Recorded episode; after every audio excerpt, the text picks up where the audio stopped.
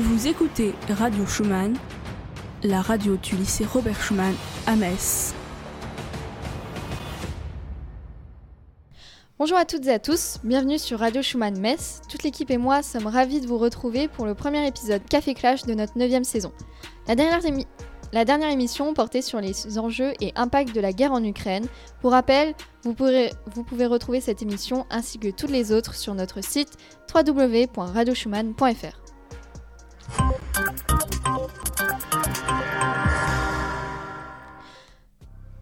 Aujourd'hui, on continue avec un sujet qui a été d'actualité il y a quelques temps, les présidentielles 2022. Vous avez très sûrement suivi les campagnes de chacun participant, que ce soit par les réseaux sociaux ou tout simplement par la télévision. Mais nous, on va s'intéresser à la préélection. On s'est demandé comment les jeunes perçoivent les actions politiques qui les concernent après 5 ans de Macron et avec un deuxième quinquennat. Aujourd'hui, je suis accompagnée de Théo. Salut.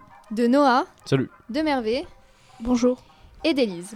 Yo Comme potentielle euh, nouvelle recrue, nous avons Omar et Lilian. C'est Aglaé à la technique. Jingle Café Clash, l'émission débat de RSM. Radio Schumann, saison 9, épisode 5, ça commence maintenant.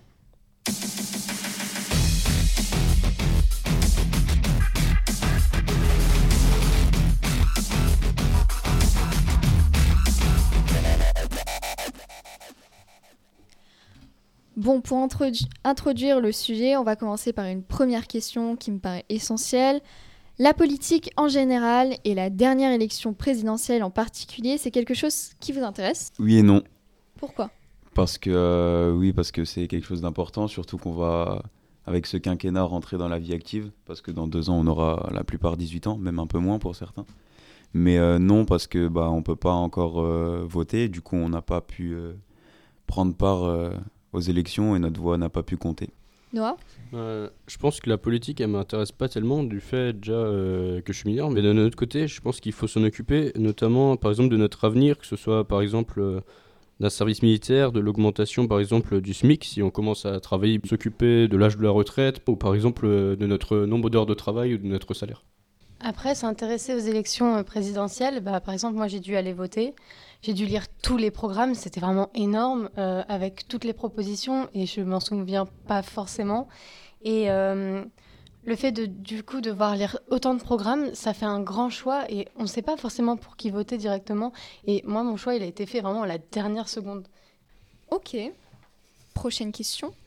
Euh, toujours dans votre point de vue de jeune, quel bilan vous faites du premier quinquennat d'Emmanuel Macron? Question euh, un peu compliquée pour certains, je pense. Nul. Il faut argumenter. Je pense, je pense déjà qu'on est. Euh, on était. C'est un quinquennat compliqué et ça, tout le monde n'arrive pas à le reconnaître parce qu'il a eu. Il a eu euh, la, tout simplement bah, le Covid, la crise du Covid. Et ça, ça a été compliqué à gérer. Donc je pense qu'on a. Certes, il n'a pas forcément fait des bonnes choses pour certains.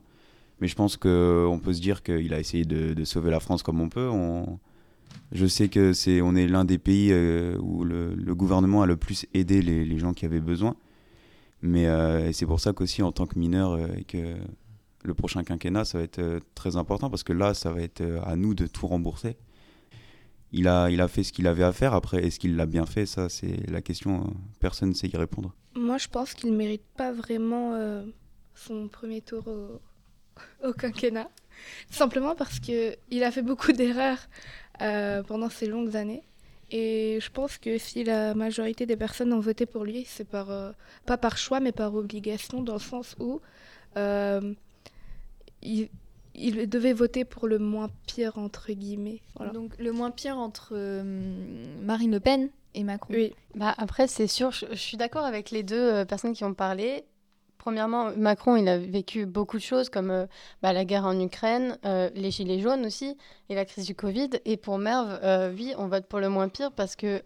Mervé, excusez-moi, on vote pour le moins pire parce que...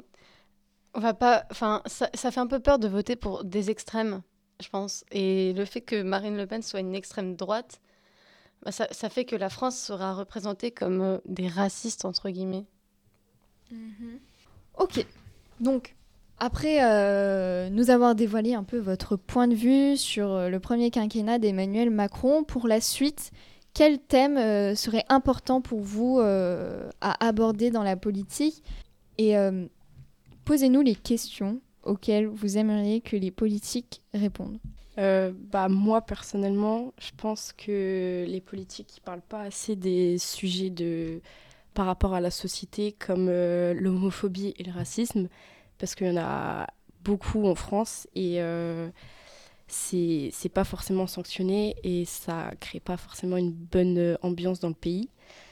Et du coup, il y a les deux thèmes-là, je pense, qui sont très importants et qui sont quasiment pas abordés et euh, aussi euh, les sanctions pour euh, les viols, agressions sexuelles et les bavures policières, parce qu'on parle beaucoup de, de, de- sanctions sur euh, les agressions sexuelles qui sont euh, minimes, alors que, par exemple, euh, un, quelqu'un qui vend de la drogue, il pourrait prendre une plus grosse peine qu'un homme qui a, qui a fait une agression sexuelle. Quoi.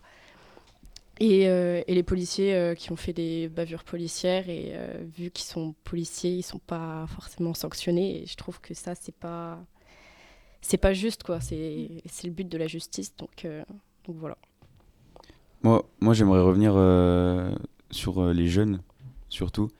Euh, là, bah, en plus, là, on est tous entre jeunes, donc je vois, j'ai regardé vaguement tout le, un peu les, programmes, et on sait que c'est surtout Mélenchon qui a parlé des jeunes, mais il n'a pas parlé des, des jeunes comme, comme je l'imaginais. Moi, je pense surtout à, à dans 3-4 ans, quand on va commencer à être seul dans, dans notre appartement et tout, et où on va devoir bah, rembourser toutes les tout ce que l'État a payé à cause du Covid. Donc j'aimerais bien savoir un peu plus euh, comment on va faire et euh, je trouve qu'on n'est pas assez rassuré. Quelqu'un d'autre?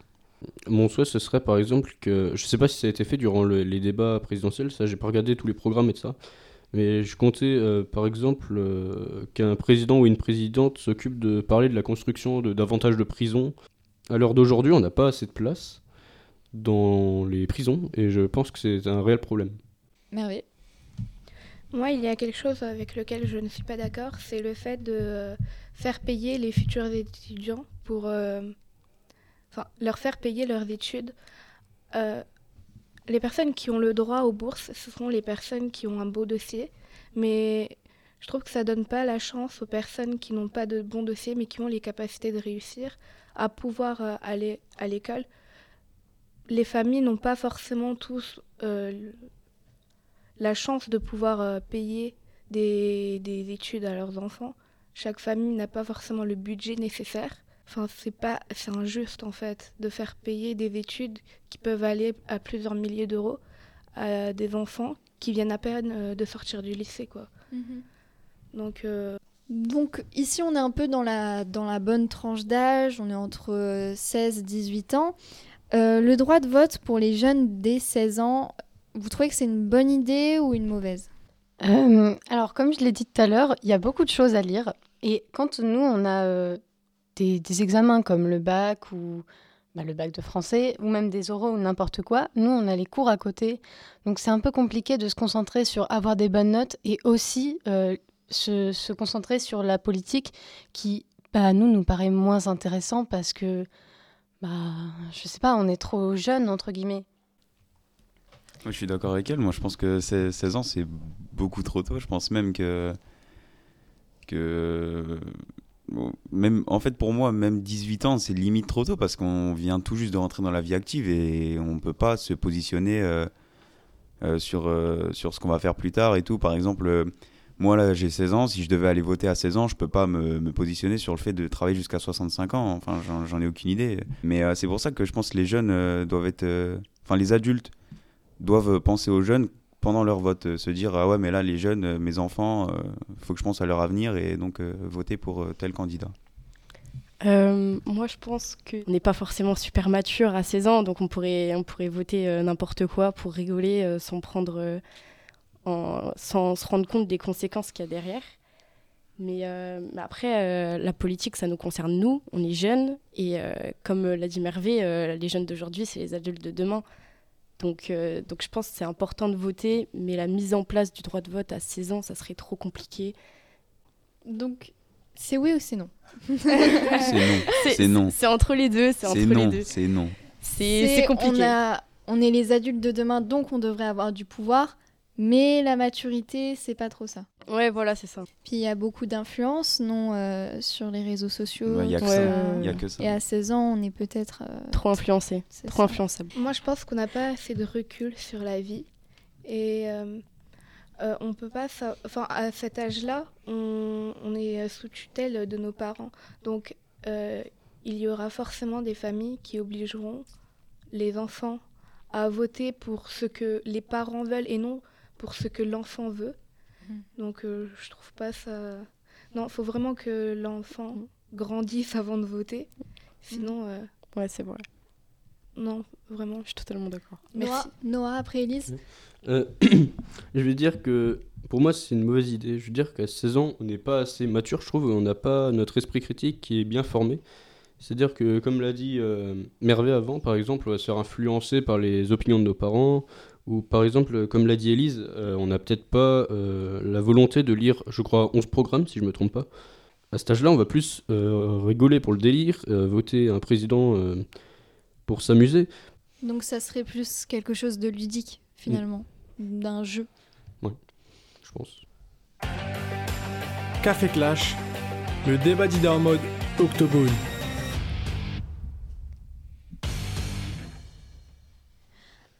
D'un côté, on a vu un taux d'abstention à un niveau jamais atteint depuis 50 ans, plus de 28%.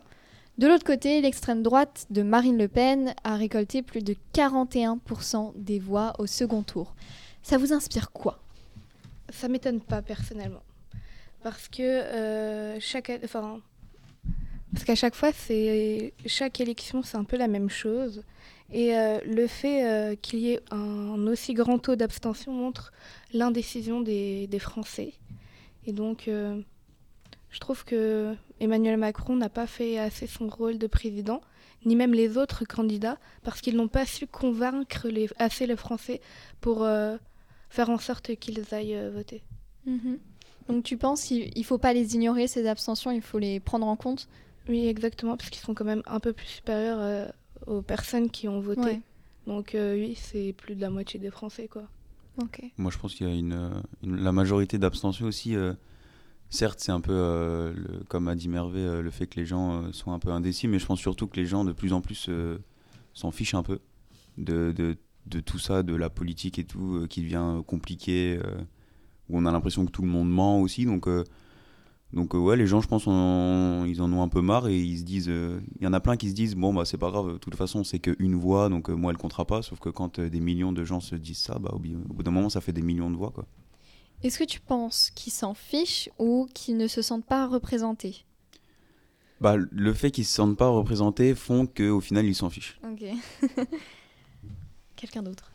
Euh, dans mon cas, je dirais par exemple, euh, les gens qui ont voté abstention, c'est par exemple euh, des gens qui ont voté un candidat qui a été éliminé au premier tour, par exemple Mélenchon, et qui ne se sentaient ni représentés par Emmanuel Macron ni par Le Pen. Et pour le cas de Le Pen, avec la hausse des votes, je pense particulièrement c'est le vote direct, c'est-à-dire que les gens vont voter Marine Le Pen, par exemple, faire juste barrage à Emmanuel Macron, sans lire par exemple le programme. Après, euh, moi, je pense que pour le parti d'extrême droite, il a eu beaucoup plus de voix parce que Marine Le Pen a réussi à, parler sur les réseaux sociaux, etc. Est-ce que tu penses qu'elle veut euh, faire oublier l'image qu'avait euh, son père? Mais alors là, mais totalement. Elle, veut faire croire qu'elle n'est pas totalement extrémiste alors que ben, elle s'est posée comme ça. Et en plus, il y a une phrase qui est méga connue de elle. Moi, je vais vous la dire, mais je la connais parce qu'elle est choquante. C'est c'est les délinquants français en prison, euh, les étrangers dans l'avion. Alors, je suis désolée, mais en plus, elle l'a remis dans son programme. Ça, ça le prouve. Il y a eu quand même euh, beaucoup de votes pour elle euh, cette année. Est-ce que tu penses que c'est parce que la France en arrive à un moment où elle accepte de moins en moins l'immigration en, en France? Est-ce que la- les Français en ont marre et donc ont voté pour Marine Le Pen? Alors, très bonne question. Euh, après, je pense que c'est euh, la culture entre les parents, les grands-parents, etc., qui font passer euh, à leurs euh, petits-enfants que oui, il faut pas parler à, ces- gens-là parce que peuvent voler. Alors que, bah non, Enfin, très clairement, c'est- faux. Et moi, j'ai peur que, oui, dans 5 ans, Marine Le Pen soit élue, parce que, ben non, c'est juste pas possible. On a une France qui est diversifiée, et c'est ce qui fait notre force. Bon, depuis tout à l'heure, on critique, on critique, mais si vous, vous étiez présidente ou président euh, de la République, quelles seraient vos premières mesures? Je changerai les lois, certaines lois. du genre? Euh, comme l'a dit euh, beaucoup au début, euh, Aglaé. Aglaé en avait parlé, c'est sur l'homophobie et tout ce qui est peine. Donc je changerai les lois afin que les peines soient beaucoup plus élevées. Mhm.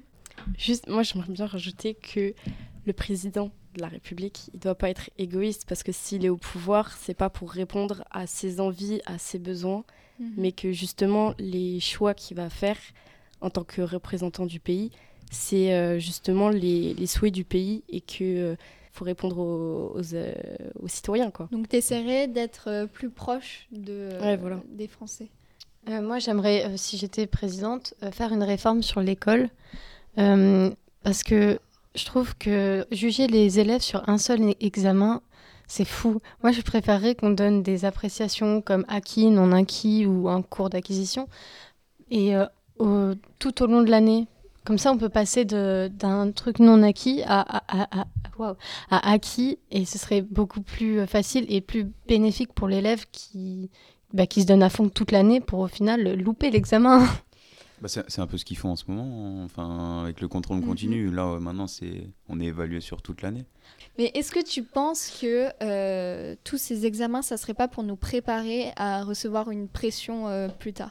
Bah, c'est sûr que pour l'université, euh, je sais qu'il y a des partiels qui sont euh, tous les deux fois par an. Et oui, c'est sûr que ça va nous aider. Mais euh, le, le fait de, des acquisitions, je trouve ça mieux. Mhm. Faire revenir euh, les filières L, ES et S parce que euh, je trouve euh, le programme des spécialités beaucoup trop compliqué. Mhm. euh, devoir à choisir une spécialité alors que... Enfin, je connais beaucoup de personnes qui ont eu des écoles alors que euh, ils n'avaient pas eu les spécialités requises pour aller dans cette école. J'ai juste un, j'ai juste un dernier truc euh, à modifier euh, aussi, euh, contrairement concernant les études euh, parcoursup. Parcoursup. Il faut, il faut modifier Parcoursup. euh, le fait que ce soit un ordinateur qui choisisse notre avenir, euh, c'est quand même, ça paraît un peu bizarre, quoi. C'est vrai. Ouais, un ordinateur. ça, ça paraît un peu bizarre, mais euh, enfin c'est, c'est très général ce que je viens de dire, mais euh, c'est un peu ça. Et euh, ouais, voilà, modifier ce, ce foutu Parcoursup. là. Je pense que euh, la plupart, euh, quand même, des adolescents sont d'accord avec ça. ça Ouais. beaucoup. On revient à ce qu'on avait un peu abordé tout à l'heure. Dans le contexte actuel et avec un nouveau quinquennat Macron, comment voyez-vous l'avenir? Noah, toujours? Moi c'est Théo, Moi, c'est Théo, mais Toi, Théo Théo, toujours. comment je vois l'avenir avec, avec Macron bah, Je vais me po- positionner un peu en sa faveur parce que bah, bah, en soi, je suis content un petit peu. Euh, oui, Merveille, je suis content. Et, et, euh, juste parce que, euh, certes, ok, il a, il a peut-être pas fait les, bons, les bonnes choses, comme on dit, de- depuis, depuis 5 ans, depuis je sais pas combien de temps. Mais euh, là, on est avec le contexte de l'Ukraine euh, à la sortie du Covid et je pense que c'est lui qui est apte, euh, le plus apte à. C'est lui qui était au téléphone avec Poutine, c'était pas Marine Le Pen, c'était pas euh, Mélenchon, c'était pas euh, les autres candidats. C'est lui qui a, déjà préparé un petit peu les plans avec, les, alliés euh, au, cas où Poutine rentre dans l'OTAN. Enfin, je pense que c'est lui qui est déjà le plus prêt à, faire les choses. Donc, tout simplement, c'est pour ça que je suis content. D'accord. Donc ça va se battre C'est. Euh. Ouais, je sens des tensions là. Euh, ce que tu viens de citer, Théo, il était obligé de le faire car c'est son rôle de président. Il s'est quand même engagé, donc il était obligé de le faire. Il ne l'a pas fait par pur plaisir, mais il l'a fait par obligation. Et puis, euh, ce que tu viens de dire, oui, machin, il n'a pas pu euh, faire euh, tout ce qu'il voulait parce qu'il y a eu la guerre, machin, Covid. Ce sont des excuses, ok? Donc, il aurait très bien pu passer apte comme d'autres pays. Bon, j'ai pas de nom, mais je sais qu'il y en a. du coup, euh, non, ce sont des excuses. Moi, euh, non, je Mais suis pas du tout d'accord avec lui. Macron, a- dans la personne qu'il était, euh, il avait quand même du pouvoir euh, sur ce qui se passait en Ukraine et sur euh, la Russie. Tu Mm. penses pas que c'était quand même un personnage qui a été important et qu'il fallait garder au moins pour un dernier quinquennat? Ok. Juste non. Non, voilà, non. C'était tout. pour Oui. moi. Euh, alors, par rapport à ce que Théo il a dit, euh, j'ai déjà échangé avec lui euh, par rapport à nos opinions Oula. politiques et je lui avais dit que effectivement Macron, j'étais pas forcément à 100% euh, avec lui, mais que au niveau des crises, il avait, il avait géré parce que bah forcément, enfin je veux On dire, augmentait les prix. non mais il a Mais C'est pas très gérable une crise aussi. non mais je veux dire, il a essayé de faire son mieux comme n'importe quel président qui aurait pu être au C'est un pouvoir. chic type, c'est un chic type. Bah, ju- juste, juste en augmentant les prix, euh, je savais pas que par exemple Macron, euh, le soir, à côté de sa table de chevet, il avait euh, un bouton. Oh, tiens, je vais augmenter le prix du carburant. C'est pas lui qui décide. C'est pas trop lui qui décide. Noah. Après, d'un côté, je veux dire, euh, le, pour ce qui est du prix de l'essence ou des aliments, par exemple, j'ai vu certains aliments qui coûtent euh, beaucoup plus cher. C'est que, par exemple, la Russie, par exemple, ne fournit plus de- d'essence ou de gaz. Et il faut, se il, faut en four- euh, il faut demander à d'autres pays de le fournir. Par exemple, là, il me semble que c'est le Pakistan qui fournit de l'essence. Et comme ça devient une quantité rare, comme euh, l'huile, par exemple, dont on a entendu parler, ils augmentent les prix. Donc- Il a raison, il a raison. Donc euh, que ça soit euh, Macron, que ça soit même euh, tous les présidents, que ça soit même toi, Mervé, les prix auraient augmenté. Je t'interdis de me parler comme ça. Non, je Mais est-ce que du coup ça nous amène peut-être à un autre, une, peut-être une nouvelle émission? Il faudrait peut-être changer notre ce qu'on consomme puisque l'essence devient forcément plus rare donc plus cher rouler à vélo. et la demande reste la même. Alors il faudrait euh, passer à autre chose mais bon. Là, c'est encore Ça, un autre sujet. un Ça c'est une question, c'est euh, Ça fait des années que la question elle est posée, je pense.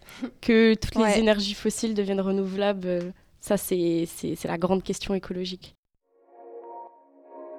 RSM. La web radio du lycée Robert Schumann à Metz.